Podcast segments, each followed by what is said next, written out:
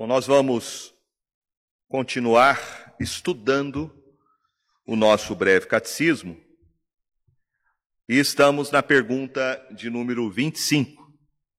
A pergunta de número 25 do nosso breve catecismo é a pergunta que fala sobre o ofício de Cristo Jesus como nosso sacerdote. Hoje nós vamos tratar sobre esta questão, vendo que o sacerdócio de Cristo Jesus, ele é um sacerdócio perfeito, porque ele ofereceu um único sacrifício completo. A pergunta do nosso breve catecismo, então, ela diz assim: Como Cristo exerce o ofício de sacerdote? A resposta: Cristo exerce o ofício de sacerdote, oferecendo-se a si mesmo uma só vez, em sacrifício, para satisfazer a justiça divina, para reconciliar com Deus e para fazer contínua intercessão por nós. Então, quero olhar para um texto que está na carta aos Hebreus, capítulo 7 para a gente então analisar essa questão de que Jesus Cristo é o único e perfeito sacerdote. Acompanhe comigo Hebreus capítulo 7, verso 11 ao verso 28.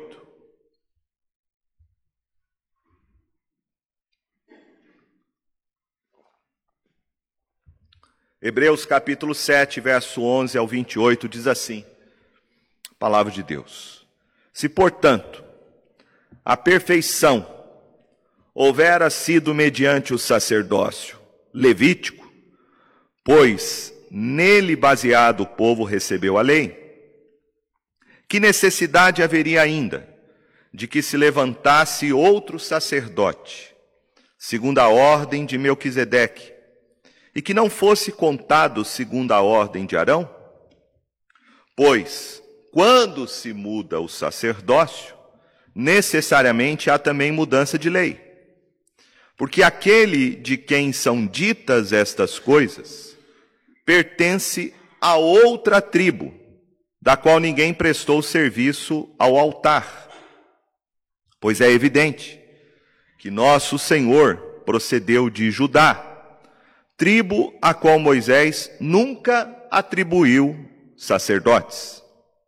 E isto é ainda muito mais evidente quando, à semelhança de Melquisedeque, se levanta outro sacerdote, constituído não conforme a lei de mandamento carnal, mas segundo o poder de vida indissolúvel, porquanto se testifica Tu és sacerdote para sempre, segundo a ordem de Melquisedeque. Portanto, por um lado, se revoga a anterior ordenança, por causa de sua fraqueza e inutilidade, pois a lei nunca aperfeiçoou coisa alguma. E por outro lado, se introduz esperança superior, pela qual nos chegamos a Deus. E visto que não é sem prestar juramento, porque aqueles sem juramento são feitos sacerdotes, mas este com juramento por aquele que lhe disse: O Senhor jurou e não se arrependerá. Tu és sacerdote para sempre. Por isso mesmo, Jesus se tem tornado fiador de superior aliança. Ora, Aqueles são feitos sacerdotes em maior número, porque são impedidos pela morte de continuar. Este, no entanto, porque continua para sempre, tem o seu sacerdócio imutável. Por isso, também pode salvar totalmente os que por ele se chegam a Deus, vivendo sempre para interceder por eles. Com efeito, nos convinha um sumo sacerdote como este, santo, inculpável, sem mácula, separado dos pecadores e feito mais alto do que os céus, que não têm necessidade, como sumos sacerdotes, de oferecer todos os dias sacrifícios. Primeiro, por seus próprios pecados, depois, pelos do povo. Porque fez isto uma vez por todas, quando a si mesmo se ofereceu. Porque a lei constitui sumos sacerdotes a homens sujeitos à fraqueza, mas a palavra do juramento, que foi posterior à lei, constitui o Filho perfeito para sempre. Nós vimos que quando Deus tirou o povo de Israel do Egito, e trouxe o seu povo até o deserto, ao Monte Sinai. Ali no Monte Sinai, Deus deu uma série de lei, de leis. E isso aconteceu cerca de quase três mil anos antes de Cristo. O Senhor estabeleceu então ali no Monte Sinai um sistema, um sistema de sacerdotes que seriam da tribo de Levi, da casa de Arão, uma das doze tribos da nação de Israel. E os sacerdotes tinham um papel muito importante. Os sacerdotes tinham que ministrar sacrifícios, orar em favor do povo, cuidar do templo, dirigir o culto, eles tinham que cantar, tocar, cuidar das coisas divinas. Muitos anos depois, Deus vai falar por meio de Davi. E o autor de Hebreus faz citação desta fala de Davi que está no Salmo de número 110. Lá no Salmo 110, nós temos Davi falando acerca do Messias prometido. E no verso de número 1, ele diz assim: Disse o Senhor a meu Senhor: Assenta-te à minha direita, até que eu ponha os teus inimigos debaixo dos teus pés. Davi aqui não está falando a respeito de si mesmo neste salmo. Ele diz: Disse o Senhor ao meu Senhor. Ele está se referindo aqui ao Messias. Ele não está falando dele próprio, mas ele está falando do Senhor dele, que Deus um dia iria colocar à sua direita e submeter todos os inimigos debaixo dos seus pés. Então, Davi está falando não a respeito dele, do seu governo e do seu reinado. Davi aqui está falando do reinado de outra pessoa. Ele está falando a respeito do reinado do Senhor Jesus Cristo. Portanto, o Salmo 110, citado lá em Hebreus, é um salmo messiânico.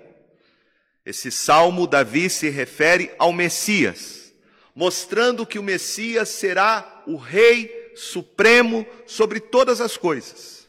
No verso de número 2 ele diz: O Senhor enviará de Sião o cetro do seu poder, dizendo: Domina entre os teus inimigos. Então o Messias receberia do próprio Deus um poder para dominar sobre todos os seus adversários sobre todos os seus inimigos.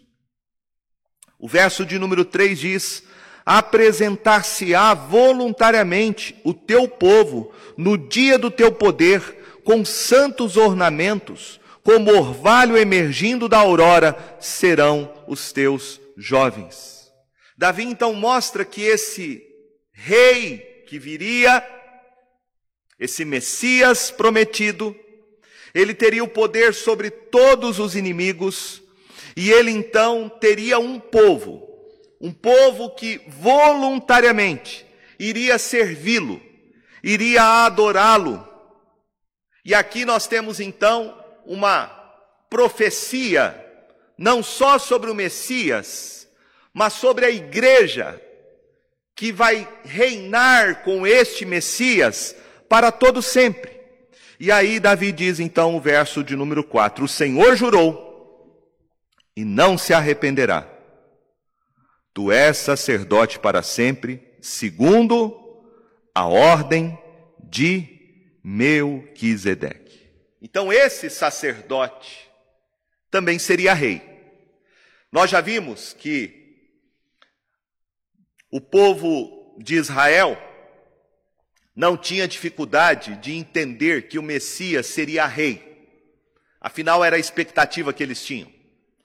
Eles também não tinham dificuldade de aceitar que o Messias seria um profeta. Porque Deus disse lá para Moisés que levantaria alguém superior e semelhante a ele. Então, havia uma expectativa de que o Messias, ele seria o rei, e ele também seria um grande profeta. Mas a dificuldade que o povo judeu tinha era de entender que esse Messias, além de ser rei e profeta, ele também seria sacerdote. E aqui Davi está nos apresentando então este Messias, que além de ser rei, ele também vai ser sacerdote. E ele diz que Deus quem jurou que isto aconteceria. Ele seria um sacerdote de uma ordem diferente, de uma categoria diferente. Ele seria o sacerdote segundo a ordem de Melquisedeque. E ele termina então no verso 5 e 6, falando dessa vitória final deste rei que ao mesmo tempo é sacerdote, que vai dominar o mundo e que teria o poder dado pelo Pai para fazer todas as coisas. Ele diz: O Senhor, à tua direita, no dia da sua ira, esmagará os reis. Ele julga entre as nações, enche-as de cadáveres, esmagará cabeças por toda a terra de caminho bebe na torrente e passa de cabeça erguida. Então este Salmo 110, ele foi escrito muito tempo depois, ele foi escrito por Davi. Então ele foi escrito no tempo da monarquia. Ele foi escrito muito tempo depois de Deus ter estabelecido o sacerdócio levítico. E o autor da carta aos Hebreus, ele toma este salmo para explicar que Jesus é este sacerdote superior. Ele é um sacerdote superior ao sacerdócio levítico.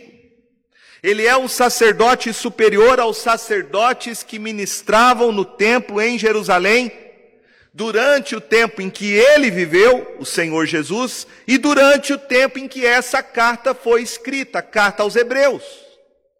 Nós já vimos que os hebreus eram judeus que haviam se convertido ao cristianismo.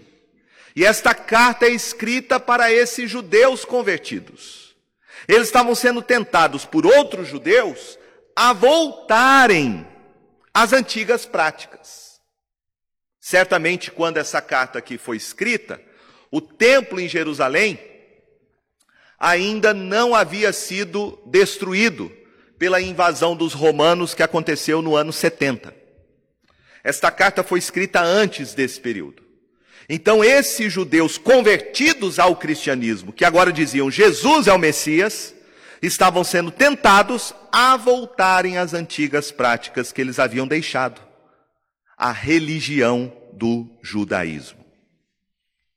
Daí a necessidade do autor da carta, que não sabemos quem é, é um autor anônimo, ele argumentar nesta carta, e neste trecho de maneira especial, de que Jesus é um sacerdote superior aos sacerdotes levitas, que Jesus é o único e definitivo sacerdote. E ele vai nos mostrar isso através do seu argumento, destacando seis pontos em que o sacerdócio de Jesus é superior ao sacerdócio dos levitas. Veja comigo o primeiro ponto. Verso 11 e 12. Se, portanto, a perfeição houvera sido mediante o sacerdócio levítico, pois nele, baseado o povo recebeu a lei, que necessidade haveria ainda de que se levantasse outro sacerdote, segundo a ordem de Melquisedeque, e que não fosse contado segundo a ordem de Arão? Pois quando se muda o sacerdócio, necessariamente há também mudança de lei. Ele está dizendo que no Antigo Testamento, quando Deus deu a lei para Israel, a lei foi baseada no sacerdócio dos levitas. Ele cita aqui Arão, mostrando que é da descendência e da ordem de Arão que viriam os sacerdotes. Era assim que foi é, regulamentado por Deus quando ele entregou esse sistema de leis para Moisés no Monte Sinai como iria funcionar esse esquema de sacrifícios, de derramamento de sangue de animais, esses rituais. E tudo isso era baseado na figura do sacerdote levita. Então, se aquele sacerdócio, se esse sistema pudesse aperfeiçoar as pessoas, no sentido de trazê-las ao conhecimento de Deus, no sentido de santificá-las completamente, aproximá-las de Deus, né, introduzi-las de maneira completa e perfeita? Por que Deus declarou então no Salmo 110 que ele levantaria outro sacerdote? Então, esse é o primeiro argumento da carta aos Hebreus. Se aquele sistema fosse suficiente, ou seja, o sistema sacerdotal por meio de Arão, por meio da tribo de Levi, se esse sistema é suficiente, por que Deus então diz no Salmo 110 que ele vai ter um outro sacerdote, não segundo a ordem de Arão, mas segundo a ordem de Melquisedeque? Então veja que esse é o primeiro argumento que ele está usando. E através desse argumento, o autor da carta aos Hebreus, ele está afirmando que o sacerdócio levítico nunca conseguiu produzir perfeição. Ou seja, nunca esse sistema pôde aperfeiçoar os judeus, que diariamente ofereciam seus sacrifícios por meio dos sacerdotes no templo. Não é que eles não fossem salvos, mas esse sistema do Antigo Testamento, ele é apenas um sistema simbólico. Ele é apenas uma sombra. Ele é então um sistema temporário, não era um sistema definitivo. Eles poderiam ser salvos, mas eles eram salvos porque eles criam através desses símbolos praticados na antiga aliança, de que um dia Deus enviaria um sacerdócio que ofereceria um sacrifício perfeito e completo: Jesus Cristo. É por isso que o, que o autor afirma que esse sistema sacerdotal levítico, ele é imperfeito.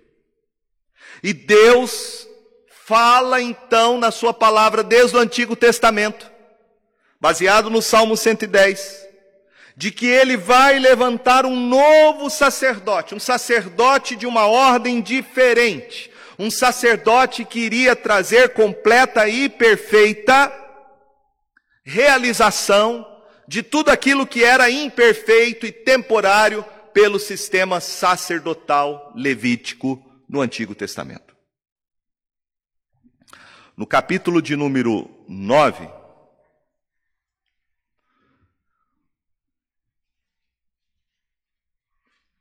Interessante que o autor ele continua com essa argumentação e ele mostra essa transição, essa transição desse sistema antigo sacerdotal que era por meio de Arão e dos levitas, ou seja, da tribo de Levi, para Jesus Cristo, que é o sacerdote perfeito, segundo a ordem não de Levi, mas segundo a ordem de Melquisedeque.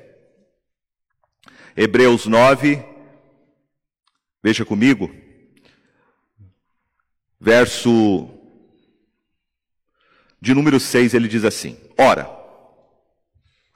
depois de tudo isto, assim preparado, continuamente entram no primeiro tabernáculo os sacerdotes para realizar os serviços sagrados. Ele está falando do primeiro sistema, que era o sistema do Antigo Testamento. Por isso que ele usa essa expressão, primeiro tabernáculo. Mas no segundo, e aqui o segundo tabernáculo é onde Cristo Jesus entrou, na própria presença de Deus, no céu.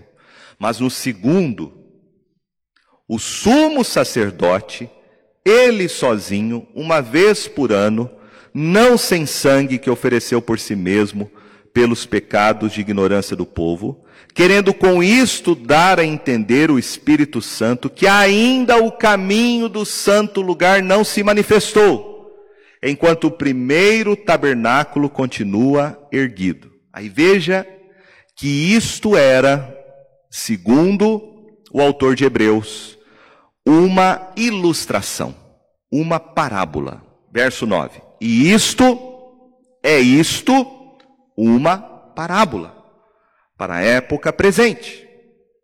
E segundo esta, se oferecem tanto dons como sacrifícios, embora estes, no tocante à consciência, sejam ineficazes para aperfeiçoar aquele que presta culto, os quais não passam de ordenanças da carne, baseadas somente em comidas e bebidas e diversas abluções, impostas até ao tempo oportuno de reforma.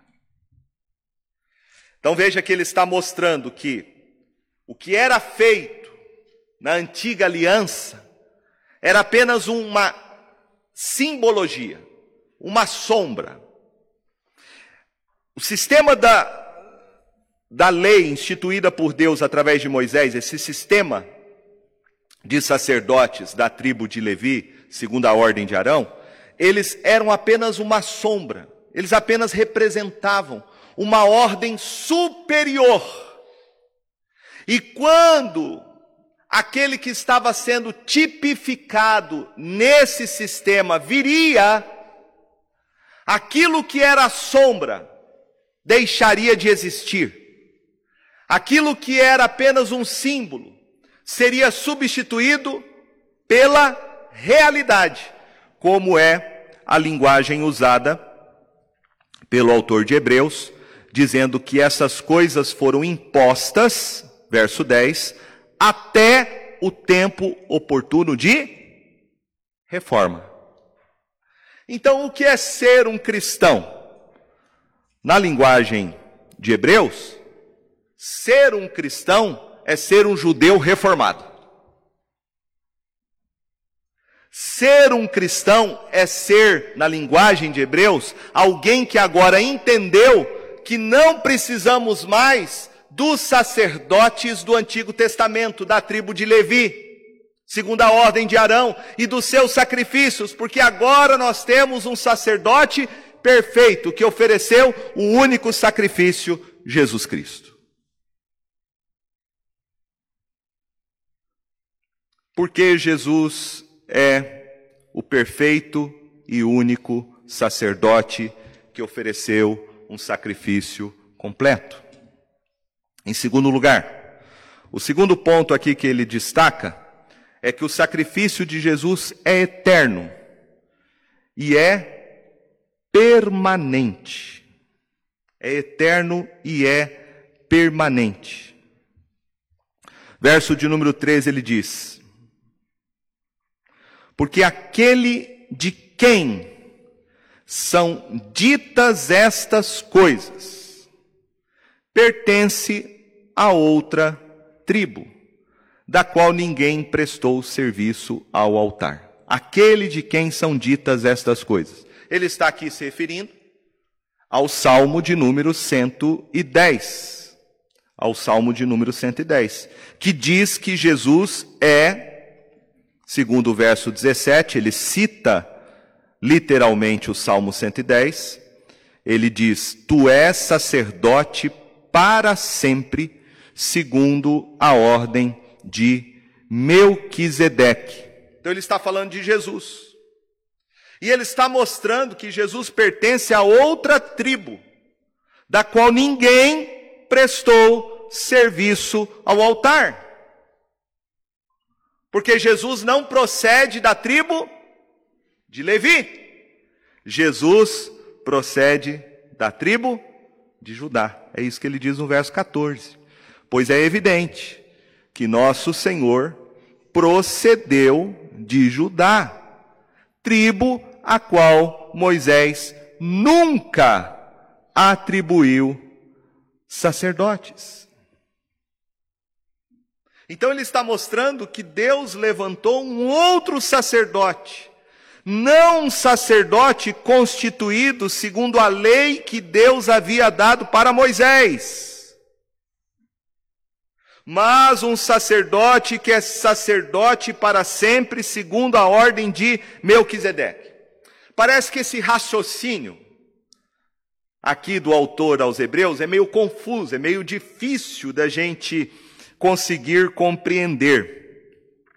Mas o que ele está aqui nos colocando é que o sacerdócio de Jesus, ele é um sacerdócio definitivo, que não é segundo a tribo de Levi, porque ele é da tribo de Judá, porque Deus já havia instituído isto antes da lei. Antes da lei. Lembra quando foi que pela primeira vez este sacerdote chamado Melquisedeque aparece? Foi bem antes de Deus ter entregue a lei para Moisés. Foi ao patriarca Abraão. Lá nós temos a figura do sacerdote Melquisedeque, rei de Salém. E ali, antes, antes de Deus ter entregue a lei por meio de Moisés, antes de Deus dizer que os sacerdotes viriam da descendência de Arão, da tribo de Levi, antes, lá em Abraão, Deus já havia declarado que Jesus Cristo é o sacerdote para sempre, não segundo a ordem araônica, mas segundo a ordem de Melquisedeque.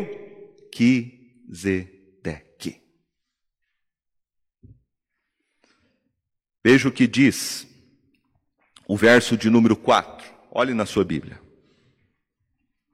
Considerai, pois, como era grande esse a quem Abraão, o patriarca, pagou o dízimo, tirado dos melhores despojos. Ora, os que dentre os filhos de Levi recebem o sacerdócio, sacerdócio, têm mandamento de recolher, de acordo com a lei, os dízimos do povo, ou seja, dos seus irmãos, embora tenham estes descendido de Abraão. Entretanto, aquele cuja genealogia não se inclui entre eles recebeu dízimos de Abraão e abençoou o que tinha as promessas. Evidentemente, é fora de qualquer dúvida que o inferior é abençoado pelo superior.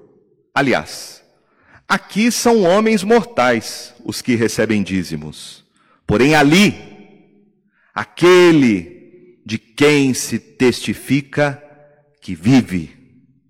E por assim dizer, também Levi, que recebe dízimos, pagou-os na pessoa de Abraão, porque aquele ainda não tinha sido gerado por seu pai, quando Melquisedeque saiu ao encontro deste.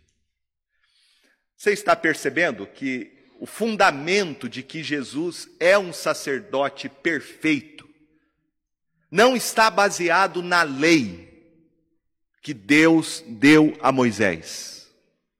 Da lei viria o sacerdócio levítico, da descendência de Arão. Mas antes da lei, no tempo de Abraão, Deus já havia apontado que ele tinha um sacerdote de uma ordem superior a toda a ordem levítica, a toda e qualquer ordem dos filhos de Arão, a ordem segundo Melquisedeque. No verso de número 3, diz assim: sem pai, sem mãe, sem genealogia, que não teve princípio de dias, nem fim de existência. Entretanto, feito semelhante ao Filho de Deus, que permanece sacerdote perpetuamente. A figura de Melquisedeque é uma figura muito misteriosa no Antigo Testamento, né? A figura que a gente tem dele, a informação que a gente tem dele, melhor dizendo, é de que ele era sacerdote é, rei de Salém, que significa rei de paz, rei de justiça. E ele veio até Abraão e recebeu de Abraão um despojo daquela batalha. E ele abençoa Abraão quando lhe entrega o dízimo daquele despojo. E ali há uma tipificação clara, segundo a interpretação do autor aqui, de que Melquisedeque é um símbolo, é um tipo de Jesus Cristo como sacerdote antes da lei. O texto fala que ele não teve pai, não teve mãe, sem genealogia. Seja, não teve princípio de dias, nem fim de existência. Não sabemos muita coisa sobre Melquisedeque.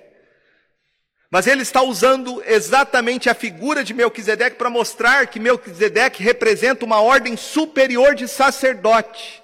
Ele apontava para Jesus Cristo, que não tem início e não tem fim, que não tem pai e que não tem mãe. Jesus Cristo não vem da ordem araônica. Ele não é da tribo de Levi. Ele é o Filho eterno de Deus Pai, que foi escolhido desde a eternidade para ser o nosso sumo e perfeito sacerdote. E ele diz mais: ele diz que Jesus Cristo, ele não morreu como todos os outros sacerdotes morrem todos os outros sacerdotes têm que ser substituídos pela morte. Jesus Cristo não. Jesus Cristo, diz o verso 16, ele tem uma vida indissolúvel, constituído não conforme a lei de mandamento carnal, mas segundo o poder de vida indissolúvel. Ou seja, Jesus Cristo venceu a morte. Ele ressuscitou o terceiro dia. Ele está vivo. E portanto, ele é o nosso sumo sacerdote perfeito, porque todos os outros, segundo a tribo de Levi, a ordem araônica, eles morrem e eles têm que ser substituídos por outro. Mas Jesus Cristo não.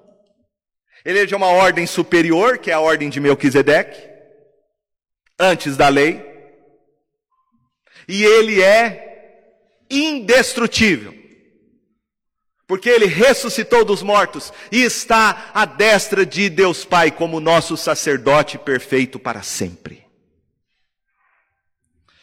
O terceiro ponto que ele então argumenta sobre Jesus ser o nosso sacerdote perfeito é que Jesus nos introduz a Deus e nos dá uma esperança superior. Verso de número 18 ele diz: Portanto, por um lado se revoga a anterior ordenança, por causa de sua fraqueza e inutilidade. Ele está falando do sacerdócio levítico. E ele está mostrando que esse sacerdócio levítico ele foi revogado. Por quê? Porque é fraco. Porque é inútil. No verso 19 ele diz: Pois a lei nunca aperfeiçoou coisa alguma. A lei nunca aperfeiçoou coisa alguma. Quer dizer, jamais aquelas pessoas da antiga aliança elas tiveram e alcançaram a perfeição por meio da lei, por meio daquele sistema sacrificial instituído a partir de Arão. E ele está fazendo então uma comparação. Ele está aqui mostrando que Deus revogou. Entenda isso, Deus revogou o sistema levítico aquele sistema de leis baseado em sacrifícios de animais mortos, animais degolados, o sangue derramado no altar, a figura de um sacerdote terreno que entra num templo construído por mãos humanas, ele está mostrando esse sistema caiu. Esse sistema é inútil, é fraco, não serve para nada mais. Por que, que é inútil e fraco? Primeiro, é fraco porque é provisório. Ele era provisório, ele não era permanente. Ele era baseado em homens, em sacerdotes humanos que morrem e têm que ser substituídos. E segundo, é inútil, porque se eles conseguiam alcançar a perfeição, ou seja, levar as pessoas ao pleno conhecimento de Deus da salvação, não haveria necessidade de Deus revogar aquele sistema e introduzir introduzir uma esperança superior, pela qual nos chegamos a Deus. Veja o que ele diz no capítulo 10, verso 19: Tendo, pois, irmãos, intrepidez para entrar no Santo dos Santos, pelo sangue de Jesus, pelo novo e vivo caminho que ele nos consagrou pelo véu, isto é, pela sua carne, e tendo grande sacerdote sobre a casa de Deus, aproximemo-nos com sincero coração, em plena certeza de fé, tendo o coração purificado de má consciência e lavado o corpo com água pura. Guardemos firme a confissão da esperança, sem vacilar, pois quem fez a promessa é fiel. Perceba então que o sistema, esse sistema levítico, de o sacerdote, segundo a ordem de Arão, era provisório e é inútil. Esse é o argumento da carta aos Hebreus. Jesus Cristo entrou na própria presença de Deus, não num templo humano, mas na própria presença de Deus, no templo celestial. Ele rasgou o véu, não o véu do templo, mas ele rasgou a sua própria carne, e ele ofereceu um sacrifício único e eficaz, derramou o seu sangue, não sangue de bodes ou de carneiros, de ovelhas, mas o seu próprio sangue como sacrifício a Deus, e ele satisfez toda a justiça em nosso lugar, para termos agora pleno acesso à presença de Deus para sempre. Para sempre. Através de Jesus Cristo e somente através de Jesus Cristo é que nós temos agora um sacerdote perfeito que substitui aquilo que era imperfeito e inútil. Agora, através de Jesus Cristo, nós podemos nos achegar a Deus através do seu sacrifício. O quarto ponto é que Jesus é mediador, então, de uma aliança superior uma aliança superior. Ele nos mostra, e este é um tema interessante, o tema da aliança, que vai ocupar inclusive todo o capítulo 8, que você pode ler depois. Começa no capítulo 8 esse tema da aliança e vai até o capítulo de número 10. Ele, ele mostra nesses capítulos que Jesus é o mediador de uma aliança superior, ou seja, uma aliança melhor do que a aliança do Antigo Testamento. Quando Deus colocou os sacerdotes como guardiã, guardiões uh, da aliança para ministrar coisas referentes a ela, Deus estabeleceu isso com base na lei. E ele selava isso com sangue. Então, a aliança dizia basicamente que Deus seria o nosso Deus e nós seríamos o seu povo. Teríamos que guardar a sua lei, andar nos seus caminhos, praticar os sacrifícios que foram ordenados por ele, obedecer ao sacerdote, levar as ofertas ao templo. Agora o autor mostra que houve uma mudança.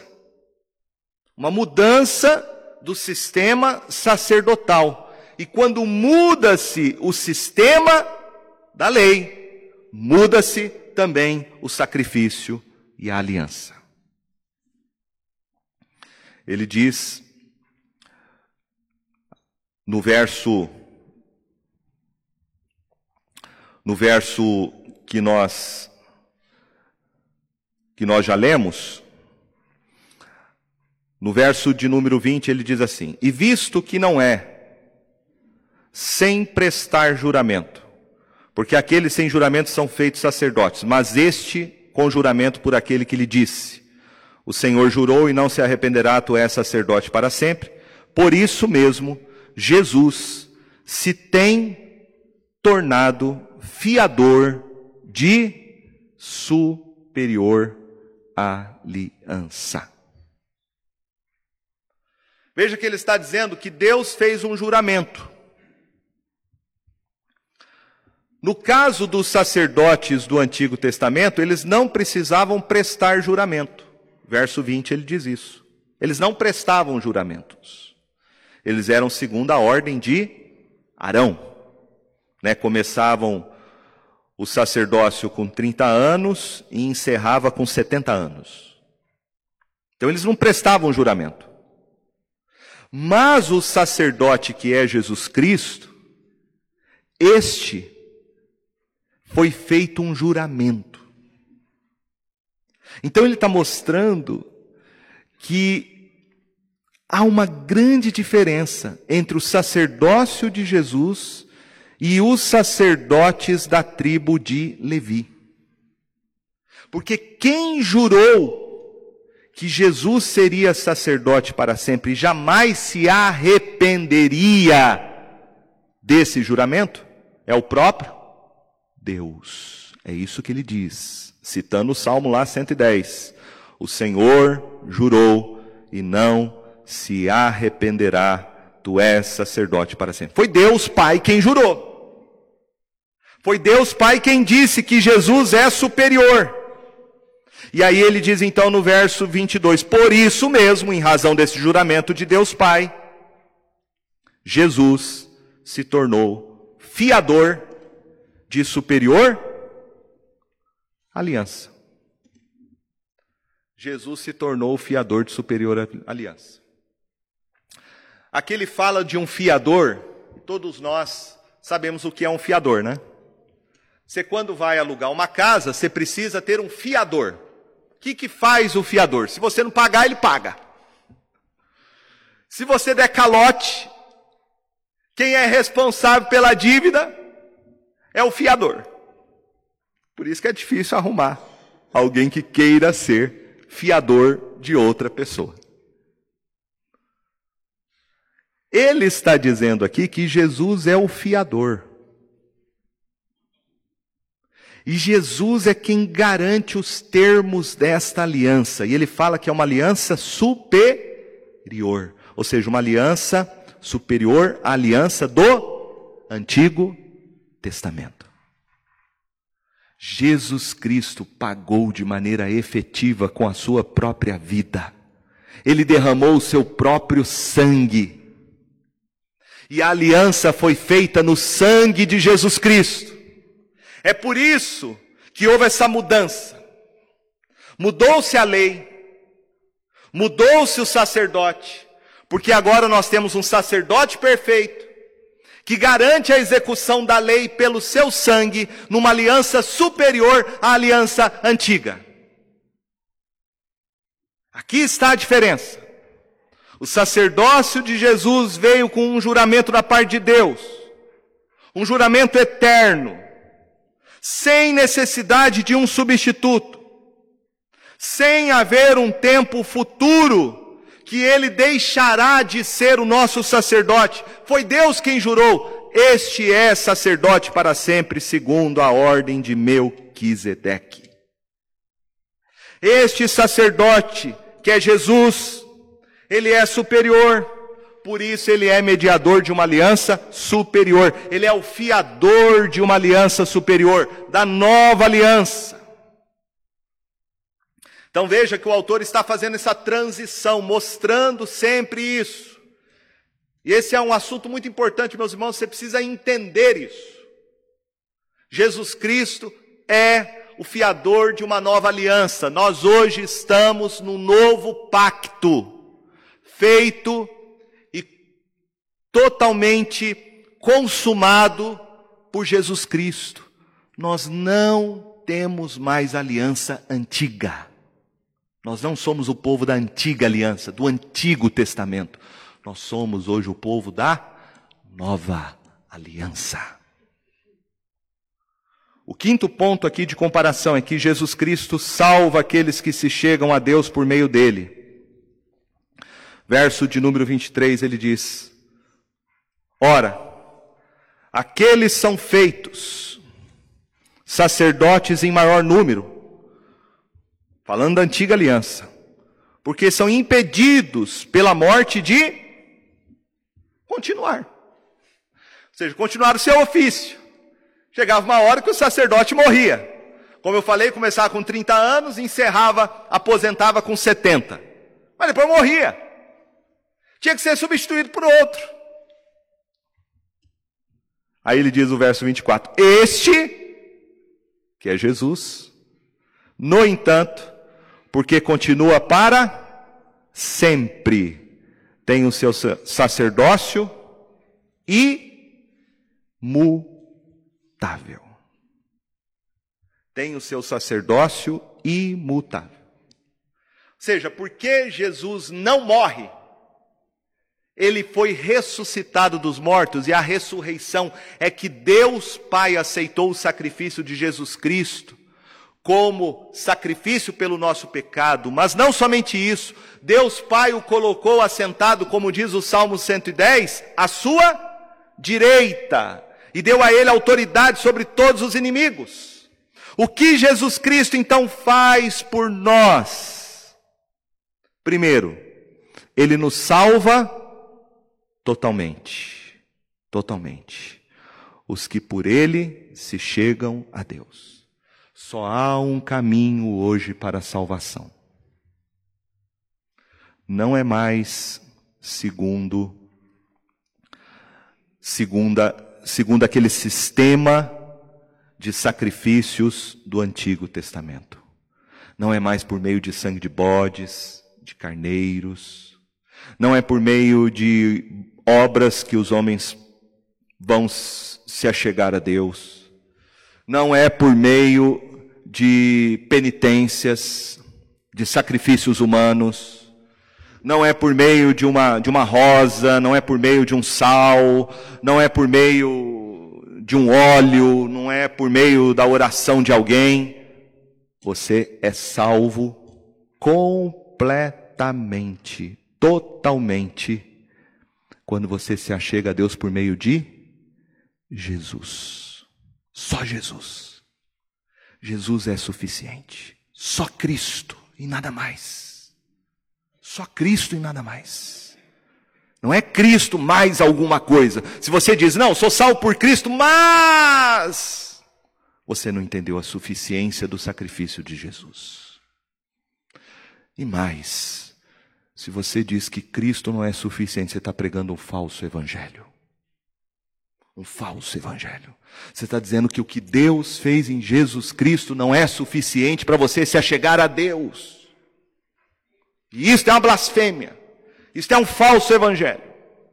Nós nos achegamos a Deus somente por meio de Jesus Cristo e ninguém mais. É por meio dele, porque ele é o sacrifício perfeito, ele é o sacerdote perfeito. E ele agora está diante do Pai, vivendo para sempre, para fazer o quê? Interceder por eles. Então entenda uma coisa: o sacrifício de Jesus é único. Único. Não se repete. Ele é único. Ele não se repete. É uma vez por todas. Uma vez para sempre.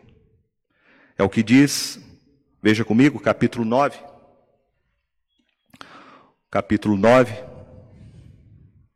verso de número 24, ele diz assim: Porque Cristo não entrou em santuário feito por mãos, figura do verdadeiro, porém no mesmo céu, para comparecer agora por nós diante de Deus, nem ainda para se oferecer a si mesmo, muitas vezes, como sumo sacerdote, cada ano entra no Santo dos Santos com sangue alheio. Ora, neste caso, seria necessário que ele tivesse sofrido muitas vezes desde a fundação do mundo.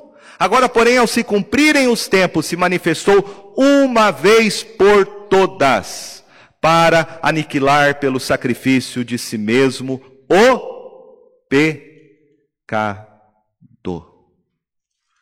Capítulo 10 também, verso 12 diz: Jesus, porém, tendo oferecido para sempre um único sacrifício pelos pecados, assentou-se à destra de Deus. Então entenda uma coisa: quando foi que Jesus Cristo completou a obra de redenção? Foi quando ele morreu naquela cruz e ressuscitou ao terceiro dia. Lembra que ele disse? Está consumado. O sacrifício de Jesus é único, ele não se repete. É por isso que nós declaramos, nós reformados, que a missa católica romana é uma blasfêmia. Porque o que é a missa católica romana? É o padre como um sacerdote oferecendo de novo Jesus Cristo como sacrifício pelos pecados do povo. Isso é blasfêmia. O sacrifício de Jesus não se repete. É blasfêmia o que é ensinado, por exemplo, pelos adventistas do sétimo dia quando eles dizem que Jesus Cristo está agora fazendo no céu um juízo investigativo, como completando a sua obra de salvação, isso é blasfêmia, isso é mentira.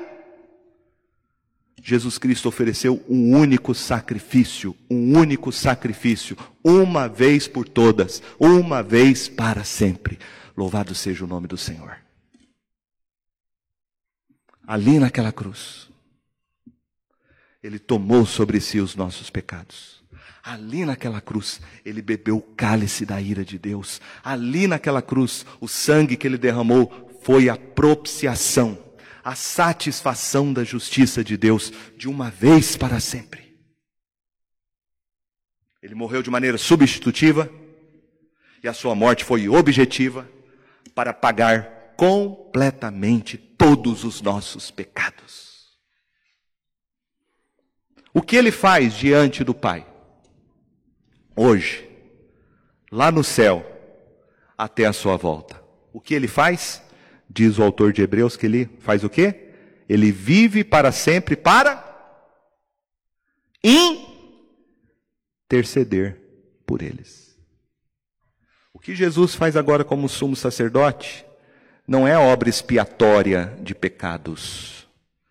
O que Jesus faz agora junto ao Pai é uma obra de intercessão por nós. Intercessão. É por causa dos méritos de Jesus Cristo que Deus Pai o colocou assentado ao seu lado. Ele é o único intercessor é um único advogado. A Bíblia diz que só há um mediador entre Deus e os homens, Jesus Cristo. Não é pastor, não é padre, não é papa, não é sacramentos da igreja, não é Maria, não é José, não é Antônio. Jesus Cristo somente é o nosso intercessor. E hoje ele está diante do Pai para interceder por mim e por você. Hoje ele está diante do Pai para interceder por aqueles por quem ele deu a sua vida e aplicar o sacrifício dele que foi único sobre a vida daqueles por quem ele deu a sua vida. Ele está agora diante do Pai para interceder por nós. Para interceder por nós. É por isso que as nossas orações são ouvidas.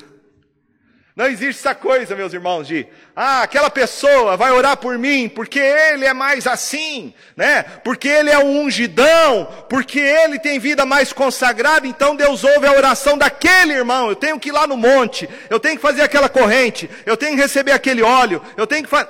Nada disso. Deus ouve a sua oração é por causa de Jesus Cristo. Jesus Cristo é quem intercede por mim e por você.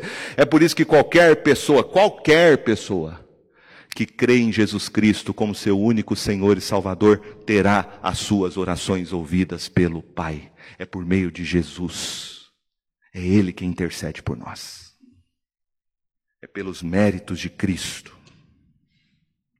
E aí o autor então termina mostrando para nós que Jesus satisfaz como sacerdote todas as nossas necessidades. Veja o que ele diz, verso 26, já estou concluindo. Com efeito, nos convinha um sumo sacerdote como este, ou seja, como Jesus, santo, inculpável, sem mácula, separado dos pecadores e feito mais alto do que os céus, que não tem necessidade como sumos sacerdotes antes de oferecer todos os dias sacrifícios, primeiro por seus próprios pecados, depois pelos pecados do povo, porque fez isto uma vez por todas, quanto a si mesmo se ofereceu. Porque a lei constitui sumos sacerdotes a homens sujeitos à fraqueza, mas a palavra do juramento, que foi posterior à lei, constitui o Filho perfeito para sempre. Quando ele diz aqui posterior à lei, ele está se referindo àquilo que Davi disse posterior à lei. Ele disse no tempo da monarquia. O que ele está dizendo é que Jesus é superior, porque veja quais são as qualificações de Jesus. Ele é santo, ele é inculpável, ele é sem mácula, ele é separado dos pecadores e feito mais alto do que os céus.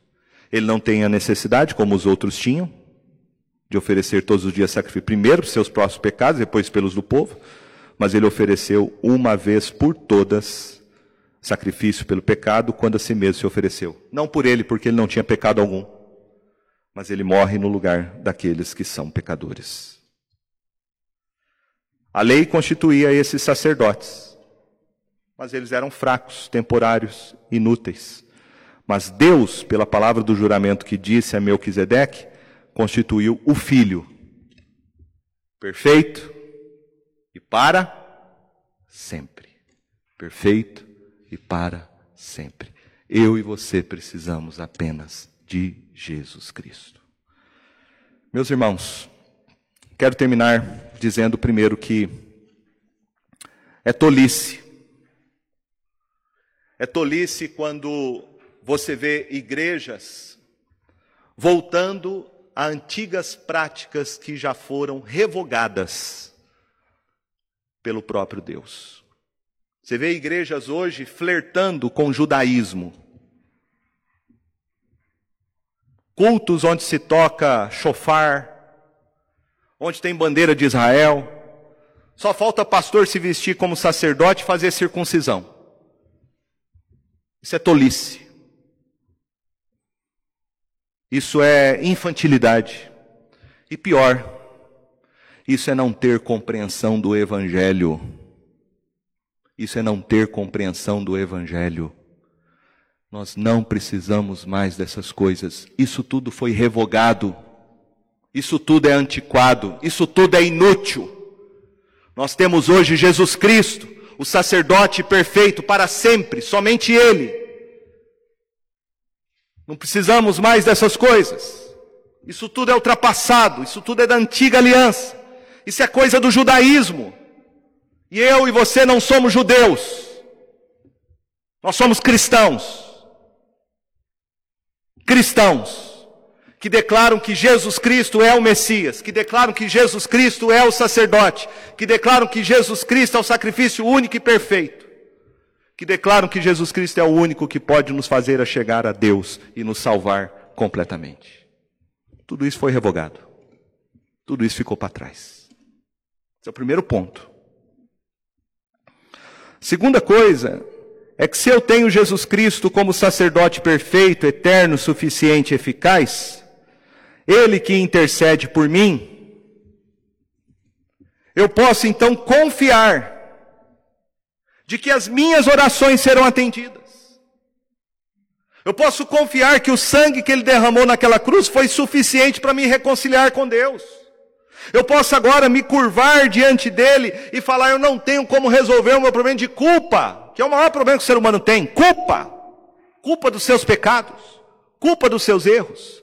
Mas agora, por meio de Jesus Cristo, eu posso me achegar a Deus e ser liberto dessa culpa. Receber dele o perdão dos meus pecados, porque ele morreu de maneira única e definitiva por todos eles. E agora ele pode interceder por mim, como meu sumo sacerdote, constituído pelo Pai, perfeito para sempre. Perfeito e para sempre que você creia nisso. Jesus Cristo é o teu sacerdote, teu único sacerdote diante de Deus Pai, perfeito e para sempre. Que seja sempre essa a nossa confissão. Amém?